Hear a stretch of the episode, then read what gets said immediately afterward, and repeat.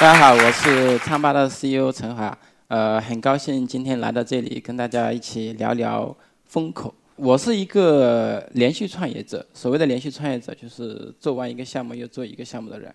那我第一个项目是九八年、九九年的时候，当时我在北大还在读计算机系的时候，我做了那个天网 FTP 搜索，那是就很早的，可以说是搜索引擎第一代的时的时间点做的项目。那个项目的话呢，大概圈到了几百万的用户。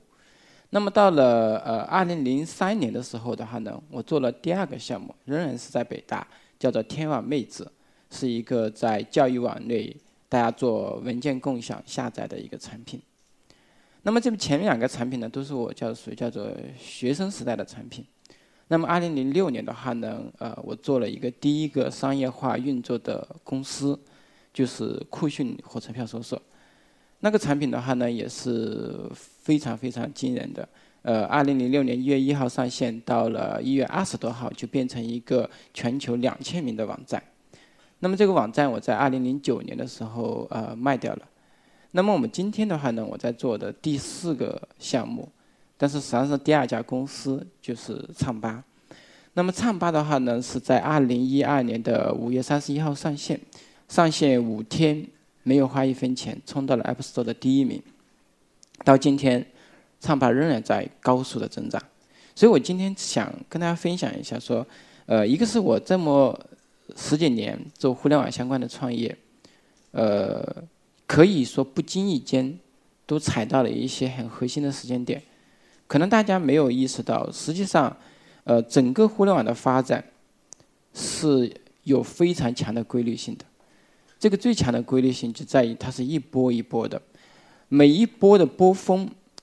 最主要的特征就是风险投资的疯狂，什么人都能拿到钱。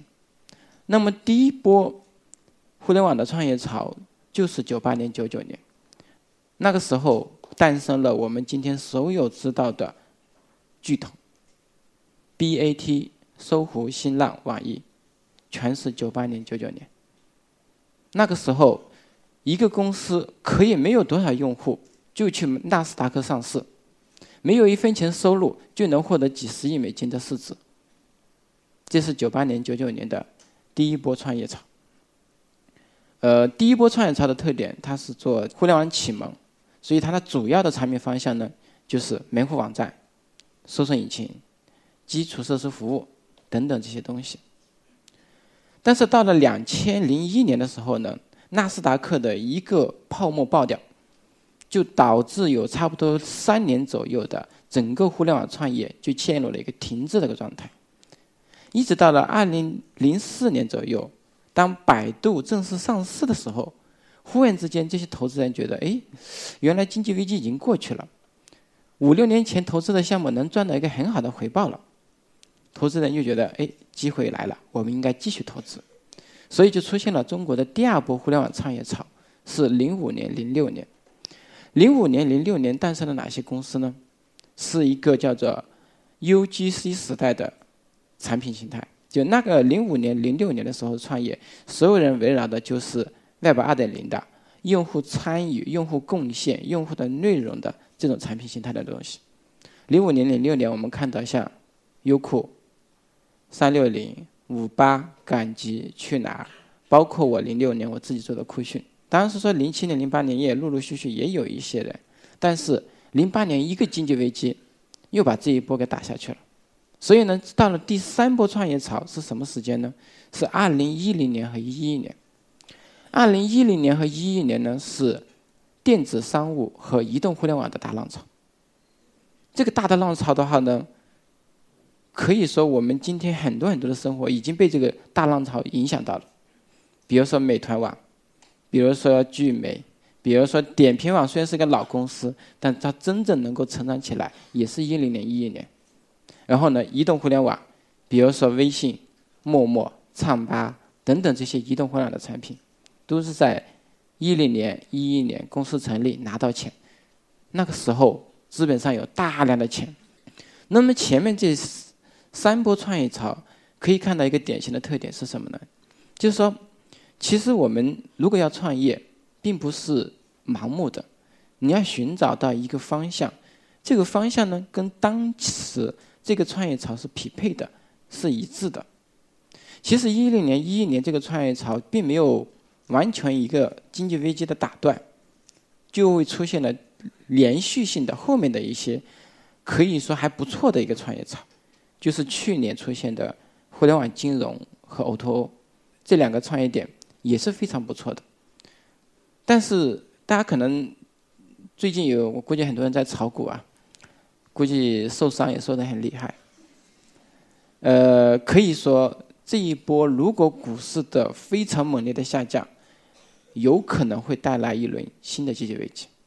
一个经济危机的到来，就会造成什么情况呢？所有投资人会很谨慎，他觉得说：“OK，上市公司的市市值都掉的这么低，凭什么你一家创业公司估值可以要那么高？”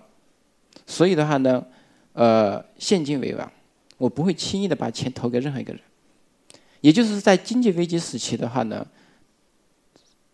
创业会更加的艰难，所以的话呢，我觉得呃，有可能再过半年，前面这一波创业潮就彻底的消失了，然后呢，大家熬个一两年、两三年，才慢慢慢慢开线，出现一个新的一波。所以这个互联网创业这种一波一波的东西的话呢，我觉得其实很容易找到感觉的。就是如果大家觉得说我怎么样知道什么时间点是一个风口，什么时间点是一个创业潮呢？其实最重要就是说。我们看新闻，看某某公司又号称融到钱了，某某公司又号号称融到钱了，然后你去整理一下那些所有上新闻的拿到钱的公司，他们在做什么类型的业务？新闻出现在那里，这就是时代时机已经到了你的面前。但是呢，我们并不见得一定要去做跟别人一样的事情。呃，每一波创业潮，它实际上是一个大的领域，它不是一个很窄。很窄的产品方向，那么在这么大的一个领域里面，我们能做什么事情呢？其实这时候呢，就涉及到另外一个问题，叫做方向的选择。前面这个问题就是抓抓住时机，可能当你觉得创业的时机来了，我应该去创业。第二个问题是说我应该做一个什么方向？做个什么方向的话呢？一方面就刚刚说的，去资本市场看什么大的类目能拿钱。比如一零年、一一年，移动互联网电商，对吧？移动互联网电商都是非常大的领域。电商你可以做 B to C，可以做 C to C，也可以做一些各种各样的像团购啊这种生活电商。移动互联网也非常大，你可以做陌陌的陌生人交友，也可以做微信的熟人交友，还有各种各样的，比如语音交友、唱吧的这种声音交友、呃歌声交友等等等等，都可以做很多方向。那么我们怎么去寻找这种方向呢？其实方向的寻找，呃不容易。好的方向呢，实际上是屈指可数的。呃，我举几个例子。我以前刚刚说的，我做过四个项目。这四个项目的话呢，非常庆幸的，都获得了非常大的用户规模。我就做的第一个方向叫天网 FTP 搜索。当时的整个互联网上有很多的官方提供的 FTP 网站，这些网站的话呢，提供了上传的功能，所以里面呢会放着很多很多的内容。但是这些内容非常分散，一个一个独立的站点，大家找不到。那么我们提供一个搜索引擎服务，把这些内容聚合在一起，就使得用户很容易找到各种非常好的内容。但这只是一个点，对吧？你要把这个点做透，做得好用，其实也不是那么容易。为了让这个东西好用，我们就提供了大量的，比如像时链检测、账号共享等等等等功能，使得这样一个产品丰富。这样就他就能够因为资源的稀缺获得一大堆用户，但是第一次做这个项目的时候呢，我觉得并不是认为说是因为我主动去寻找的一个方向，更多是说 OK 这个可能是当时我所在的实验室想到的一个方向，我就做了。但是第二个项目天网妹子这次是我自己找到的一个方向，这个方向是怎么来的呢？是因为我当我去维护我原来的天网 FTP 搜索的时候，我发现市场上的资源越来越少。大量的 FTP 网站限流量、限账号，使得大家使用体验越来越差，差到说你基基本上没法用。这时候我觉得很痛苦，很痛苦。我就说，为什么一定要是这个样子的文件共享网络呢？我们能不能创造一个完全不一样的共享网络？这个共享网络里面，虽然还要限账号排队，但是我一定能够下载到我想要的东西。那么我要解决这个问题，它最好的办法就是让整个互联网充满着各种各样的资源。所以我的天网妹子这个产品的话呢，做了一个非常有意思的事情，就是把每一个人的电脑贡献出来，它成为一台类似于 FTP 的服务器。这样的话呢，整个市场上的资源就足够丰富了。但是呢，只是提供这样一个产品，并不会让这个生态得以繁荣。所以我们设计了一套非常漂亮的积分体系，就是如果你共享的硬盘被人下载的越多，你的积分就越高。当你积分越高，你去下载别人的东西的时候，你就获得了一个优先的权利，使得你可以抢先下载到别人的内容。这个产品到了零四年、零五年的时候，已经占北大出口带宽大概百分之八九十的一个量级，当时获取了大概五六百万的用户。但是这个都还是学校时间做的产品。那么我真实商业化做的第一个产品叫做酷讯火车票搜索，这个方向是怎么找到的呢？其实我在零四年年底的时候，我就碰到了一个问题，我想回家，但是买不到火车票。这个市场上的火车票太稀缺了。但是呢，我们发现一个特点，就是在各个论坛里面。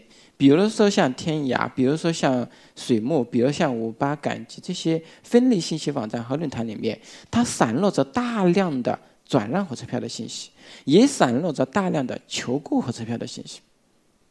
那好了，我说我既然买不到火车票，我能不能做一个小小的工具，把这些所有的信息拿一个程序去抓起来？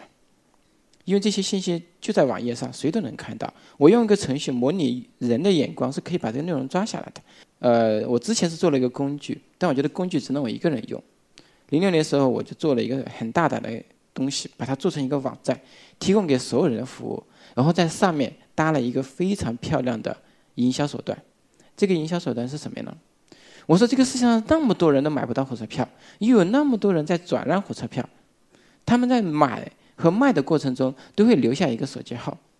好了，我给所有买火车票、求购火车票的人发一条短信，告诉他说，在酷讯上有多少多少条人转让相应的火车票信息的人，给所有转让的人发一条短信，说来到酷讯上有一大堆人想买你的火车票，再加上酷讯的实时的搜索引擎，使得大家很容易就买到。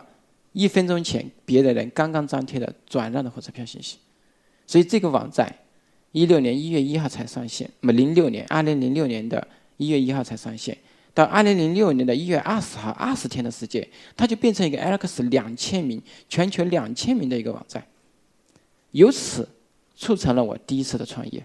当时这个网站出来的时候，我还没有成立公司，只有我一个人，我和我的一个合伙人两个人。没有公司，没有团队，没有钱，但它已经变成一个全球两千名的网站。那么可以说前面这几次呢，呃，都是有点像是说，OK，我我不经意间做了一个产品，然后别人逼着我去创业的，对吧？那么唱吧就不是了，唱吧是完全的一个筛除法筛出来的方向。什么叫筛除法？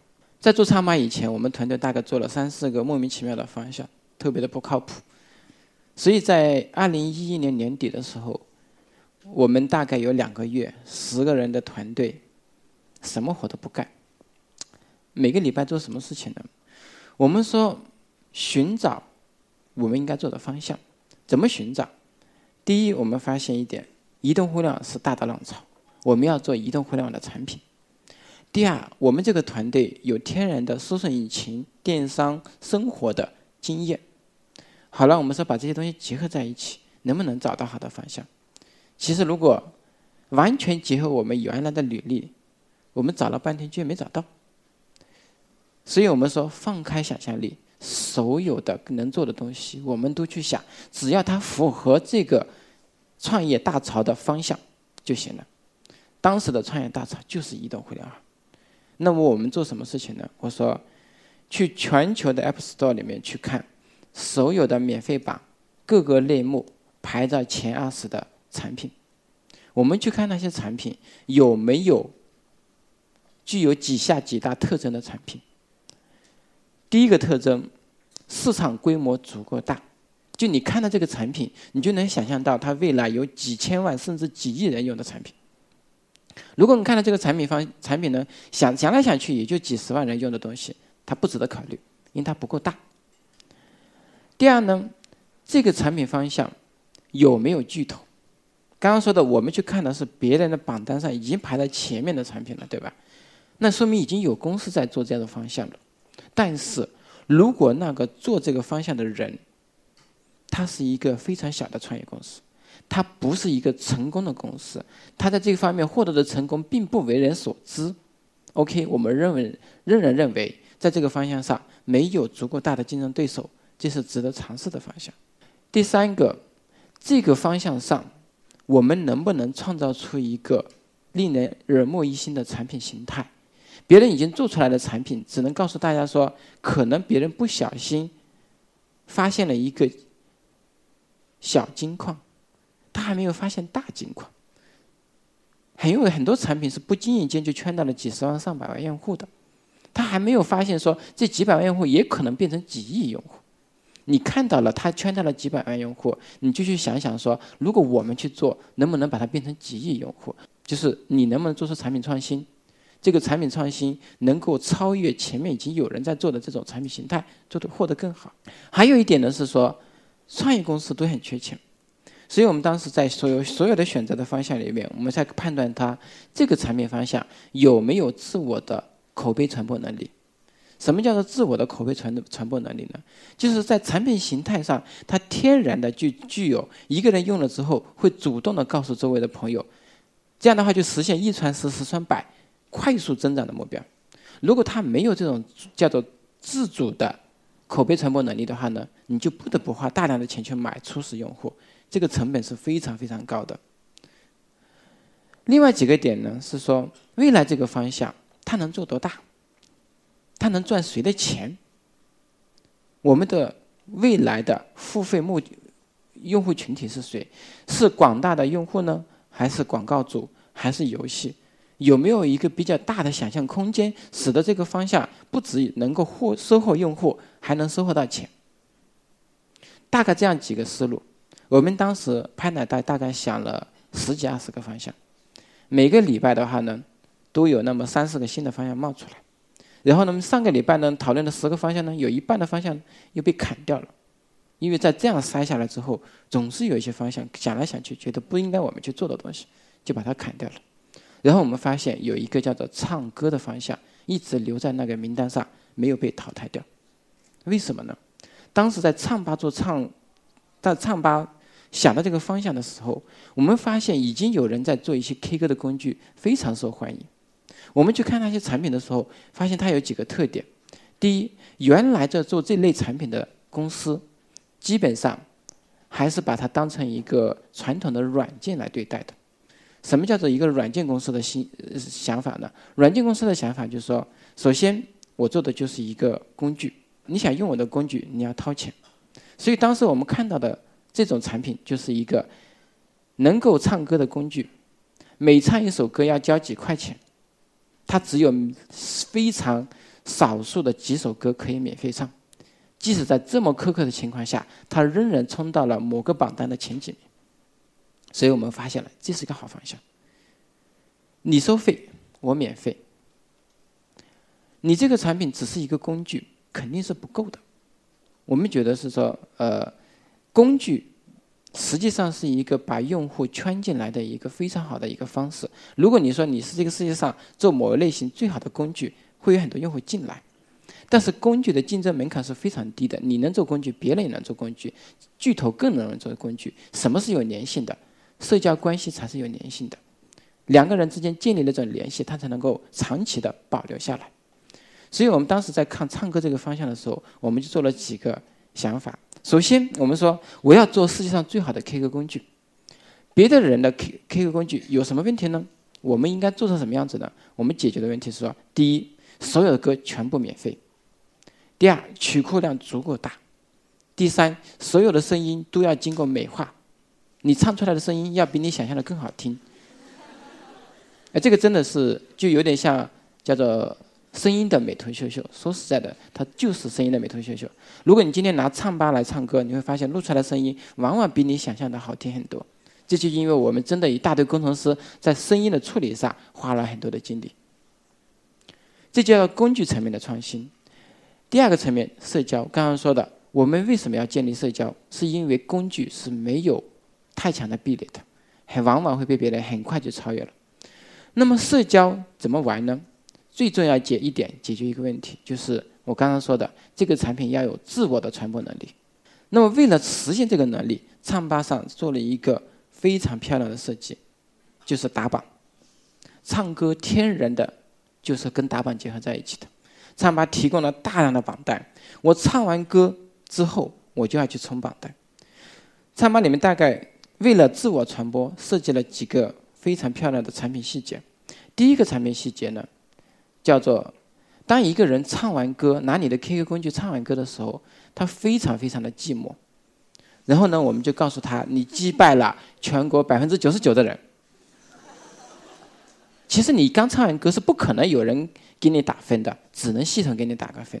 系统打完分之后，你就觉得很开心，很开心。好了，下面放了一个分享按钮，分享到微博，分享到朋友圈，分享到哪里？所以呢，你能看到说，如果你今天去微博或者是 QQ 空间上搜索唱吧，你会看到大量的人分享自己唱的内内容。其实真的不见得有人听啊，但是他真的很开心。这是第一波的主动传播，因为用户。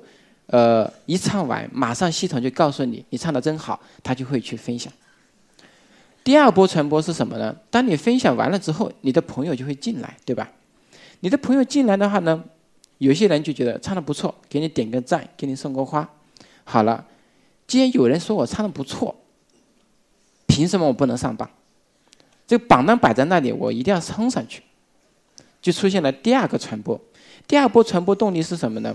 我为了想上榜，我就会去要求我身边的所有的朋友，我的 QQ 群、我的微信群，哎，我发歌了啊，赶紧过来给我送个花，不送花不是朋友。这就是第二波的主动传播，用户为了上榜，把周围的朋友全部拉进来了。到了第三波传播就更有意思了。当有一个人他真的唱的还不错，或者真的长得还挺不错的时候呢，他就会有一堆的粉丝。这些人不见得是他的朋友，是一大堆陌生人。这些陌生人还挺喜欢他的，觉得哎呀，我每天能听一首歌，听你唱的歌，我就挺满足的。不听你唱歌，我今天晚上没法睡觉。这种人是挺多的。哎，这个大家不要笑啊！现实社会中真的有大量的陌生人的这种偶像崇拜，这种崇拜是让这些人能够发自内心的去爱一个人。所以的话呢，我们就实现了第三波口碑，第三波的主动传播。第三波的就是，当我喜欢的人在榜单第一名被另外一个人踢下来的时候，我受不了了。我必须拉上我所有的亲戚朋友，给我喜欢的人投票。所以呢，这就是唱吧的叫做三度的口碑传播。所以我们用这种强工具、强社交、主动传播，我们发现唱吧这样一个产品形态做出来。不火都是没有道理的，所以我们这个产品，呃，一二年，二零一二年五月三十一号上线，五天冲到 App Store 第一名，没有花一分钱，十天获得一百万用户，八十天获得一千万用户，一年半的时间获得一亿的用户，现在我们已经二点六亿的用户，这个产品的增长超乎了我们的想象力。我们自己都想象不到它能这么快的增长。我们抓住了哪几个点呢？第一，时机。二零一二年是一个移动互联网的爆炸年，大家回去查一下，小米手机卖的最好的那年就是二零一二年。陌陌也是二零一二年获得了大的增长，二零一二年微信也是在那个年头出来的。为什么二零一二年、一三年是这个大的增长点？就是因为当所有人从原来的 feature phone 换成智能手机的时候，非常非常的饥渴。他想去找什么好玩的应用，我要装上去。那么，当一个一个新的平台出现的时候，最强的需求就是娱乐需求。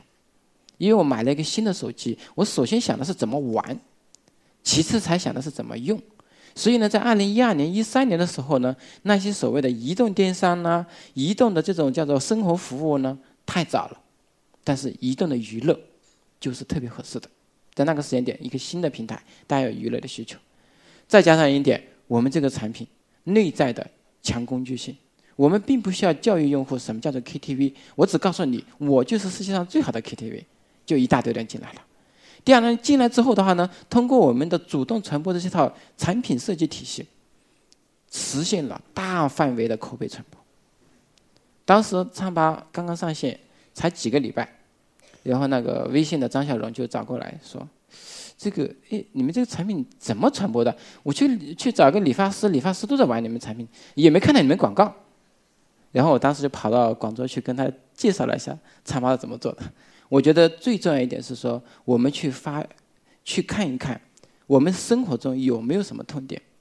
这个世界上有没有一些痛点已经被人家挖掘出来，但是有没有挖掘那么深？那么我们抓住这个痛点。”结合这个年代的投资创业的大潮，你就能获得成功，好吧？那我就讲这么多，谢谢大家。